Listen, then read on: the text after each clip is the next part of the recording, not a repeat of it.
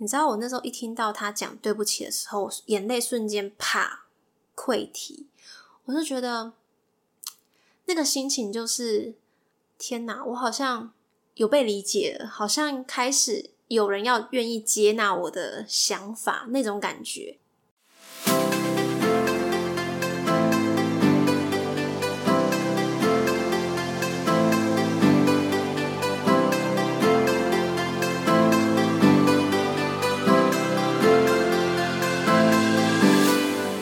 谁说当了妈妈就不能做自己，说自己想说的话？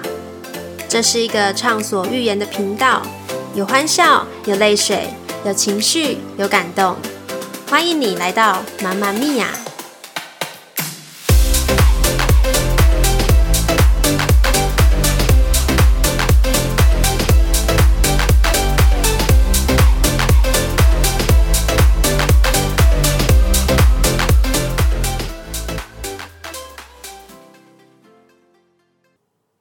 大家好，我是阿胖。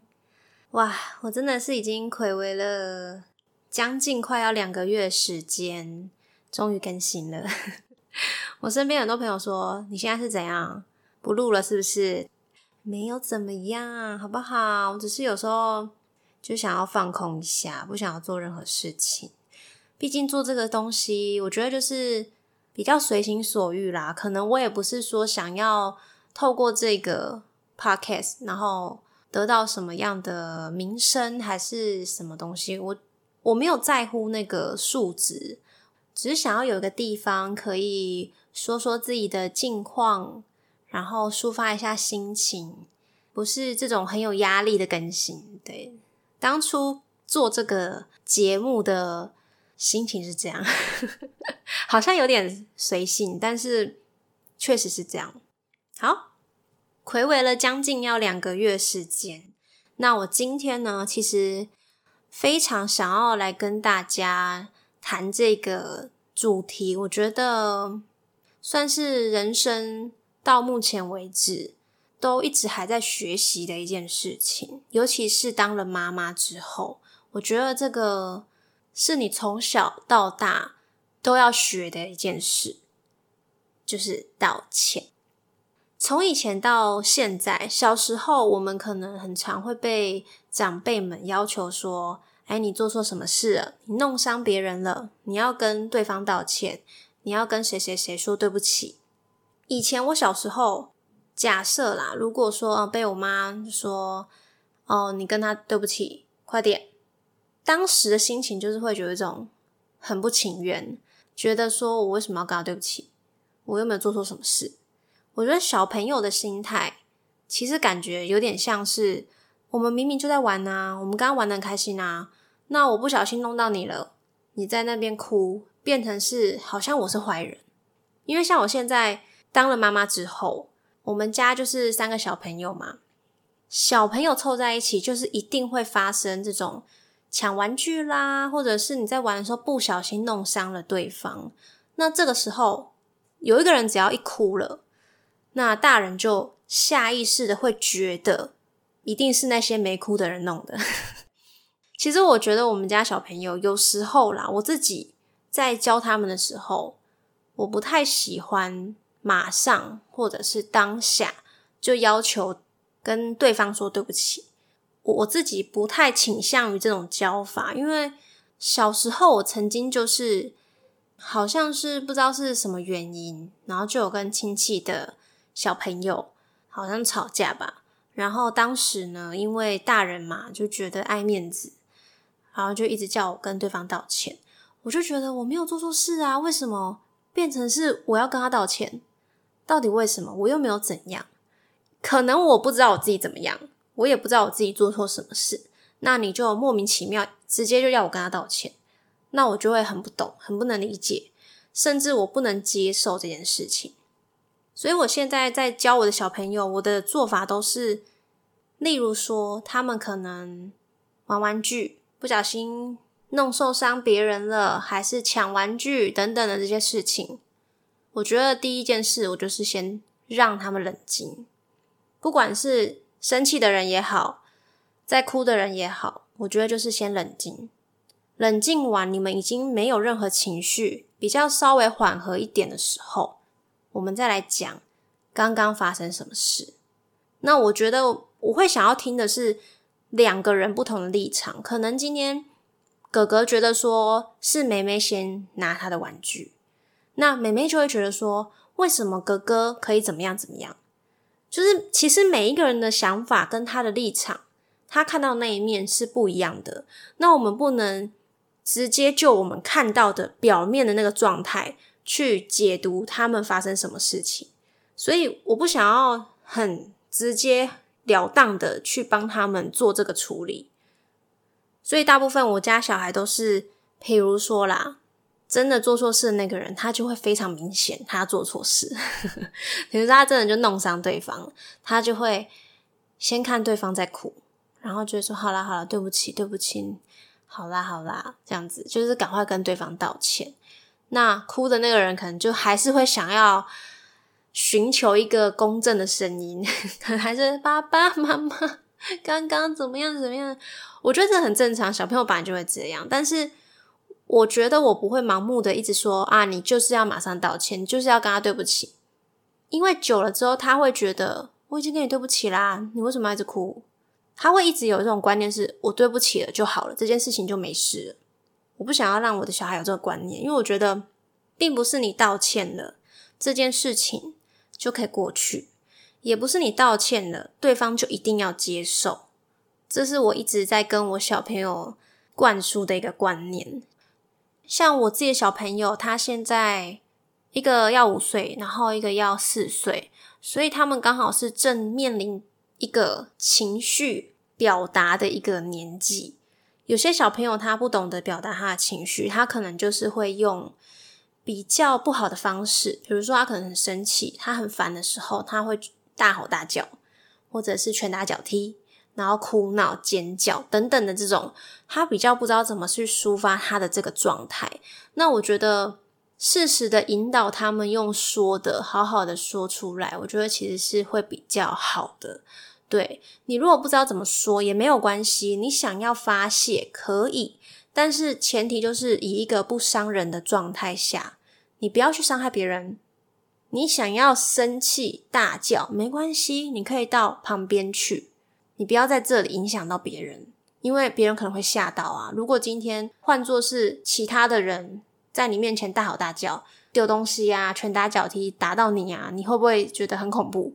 对我一直都会这样子告诉他们。所以当他们有任何情绪的时候，我也会希望你先到旁边去整理好、冷静，你再过来加入大家。你准备好了，你再加入大家。讲的有点远，每次一件事情都会不小心被我扯得太远。OK，好，这个是小时候印象中长辈要求我道歉的那个心情，以及我面对我的小孩他们要道歉的时候，我是怎么处理。那我再来要跟大家分享的就是我小时候听到长辈跟我道歉的时候那个心情。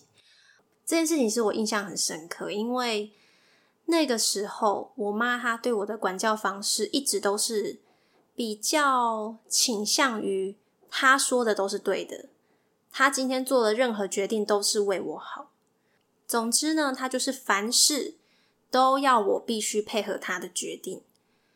那个时候是我在国中升高中的时候，那那个时候是要填那个志愿嘛。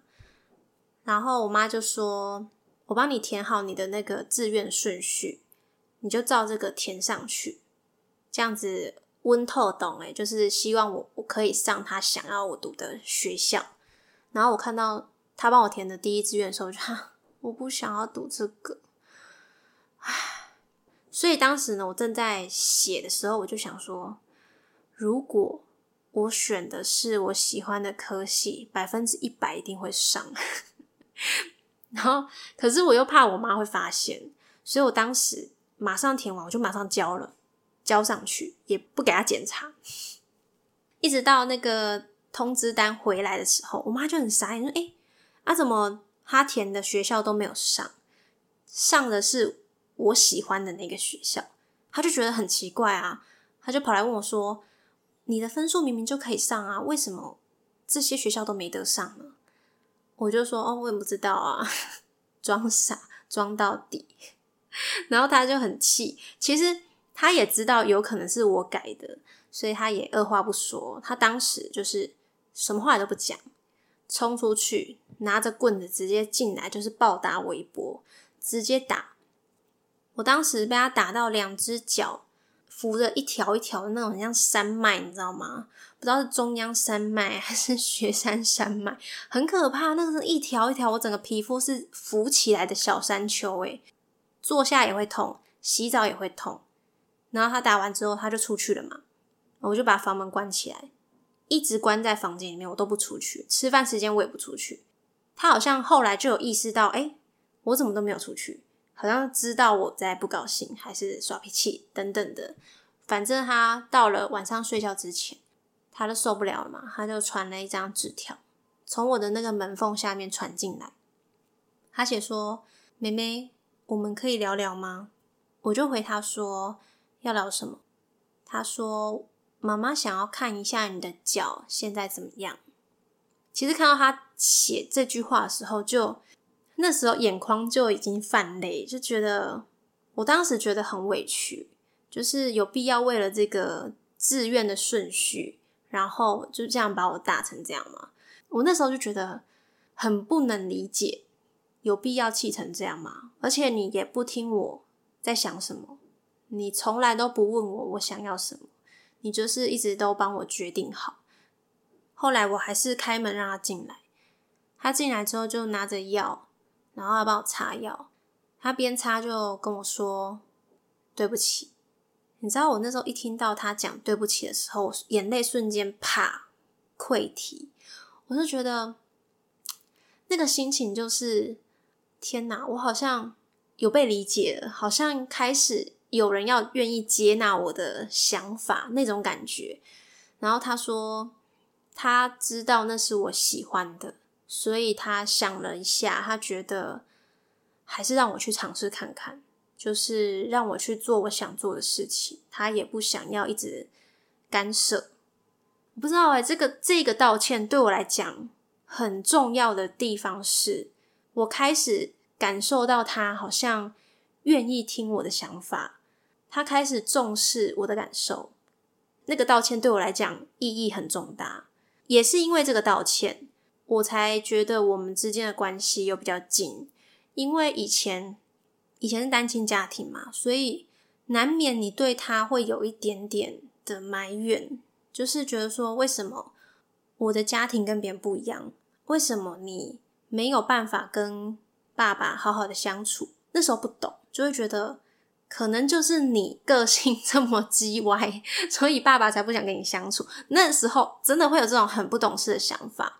可是我后来慢慢长大之后，就会觉得这个也是他们大人的事情，所以也是因为这个道歉，我跟我妈之间的关系才变得更加的亲密，我们才开始走的比较近。我觉得啦，就是心跟心的那个感觉才更拉近了一点。再来，我要跟大家聊的第三件事情，这件事情呢，其实我自己真的是角色互换之后，感受非常的深刻。我上一个事件是讲我的妈妈跟我道歉，那我这个事件是要跟大家分享的，我跟我的小孩道歉的事。那一次呢，其实是。因为有连续好几天，我都要在家里自己单打独斗，就是一打二的状态。那时候还没有生老三，就是还是一打二的状态。然后我就觉得每天都要这样子面对他们两个，我觉得好累，就是心很累。他们又很吵，我又没办法就是透透气。那时候真的是应该将近有快要两个礼拜哦，就是。每一天都是二十四小时的一打二，一直到某一天晚上我就爆炸。就是那时候好像是我家哥哥就晚上睡觉的时候就是一直哭，然后他就是不睡，而且他的哭法是那种你跟他讲什么，他就是一直哭，哭的非常大声，那个嗓门真的是很可怕，好像魔音传脑，哎，环绕在整个房间里面。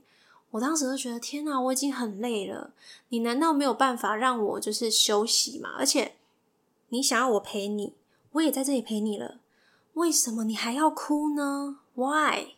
就是我就不懂为什么，你可不可以安静？后来他好不容易睡着之后，我就想说，终于，我终于可以去洗澡了。就在我准备进去洗澡的时候，他又暴冲出来 开始哭，然后我当下就是很生气，气到就是失手直接打他。可是我打的位置不是像什么手臂啦、屁股，我是打到他的脸。因为其实我本来是要打他的手臂，但是因为太气，可能也没看清楚，就直接从他的那个脸颊打下去，就是反正赏了他一巴掌就对了。打下去那一瞬间，我自己整个都呆掉了。然后我觉得我很对不起他，就是觉得天哪，我怎么会做这件事情？我怎么可以打他的脸？因为。对我来讲，我从小到大我都没有被我妈打过脸。然后我的观念，我也是觉得绝对不可以打脸，因为再怎么样，你再怎么生气，你可以打手，你可以打脚、打屁股，这都没关系。可是你就是不能打脸，因为有可能不小心你力道没有控制好，还是位置没有控制好，打到他耳朵他听不到，或是划到他眼睛他就看不到，等等的。反正我就是一直觉得说，这个地方是非常禁忌的位置。然后呢，他也愣住，吓到，反而哭得更严重。没有解决这件事情，反而让他哭得更严重。于是呢，那时候就告诉自己，我必须要深呼吸，先冷静一下。冷静完之后呢，我就把他抓过来，我就先抱着他，我跟他讲说：“妈妈真的很累，然后也希望你可以好好的睡觉。妈妈只是想去洗个澡，还是你可以等我一下呢？”然后他说好，他要等我。这件事情就这样，到了好像隔天，我觉得我好像还是欠了他一个道歉，于是我就把他抓过来，然后再跟他讲了一下昨天的事情，然后跟他对不起。对不起完之后，其实我自己是很心疼他，因为说真的啦，就是他还小嘛，那有时候真的是大人的一些情绪，然后真的是一些很多那种负面的压力。累积下来，最后爆炸，所以我觉得这个很可怕。有时候真的还是要适时的让自己休息一下，以免你就是自己一直处在一个非常紧绷的状态。你精神状态还有压力都很紧绷的时候，其实你爆发出来可能会超乎你想象。好啦，以上就是我分享我的三个道歉的故事。我觉得。道歉真正的意义，其实每一个人的想法不同。当你处在不同的关系、不同的状态的时候，这个道歉它所代表的意思就会不一样。就像我刚刚说的，我妈妈的道歉，对那个时候的我来讲，其实是我们彼此关系拉近的一个关键。真的，有时候其实是需要一点勇气的。也是需要学习的，并不是说你随便的一句啊对不起啊，然后对方就要原谅你。我觉得不是每一个道歉都可以得到对方的谅解、原谅，但是你一定要真心的知道你自己错在哪里，你的这个道歉才会有意义。即便对方不接受，但你还是得道歉。这才是我说为什么要学习的地方，因为。有些人可能他没有办法接受对方不接受他的道歉，他会觉得：哎，我都跟你道歉啦，你为什么还要生气？你为什么不理我？你为什么还要耍脾气？我心里疙瘩，我需要时间呐。我并不是说你马上道歉了，我就可以直接化解了。你真的有时候不要去渴望对方可能会原谅你，或者是你可以得到什么谅解。但是呢，你一定要真心的知道你自己错在哪里。你说了这个道歉，别人才能感受得到你的真心。这是我自己目前呢对于对不起这件事情的一个体悟吧。好啦，今天说的有一点点的沉重，但是我觉得算是蛮有意义的一件事情。不知道大家听完呢有没有什么想法？其实都可以跟我分享。好啦，那今天就跟大家分享到这里喽，我们下次见，拜拜。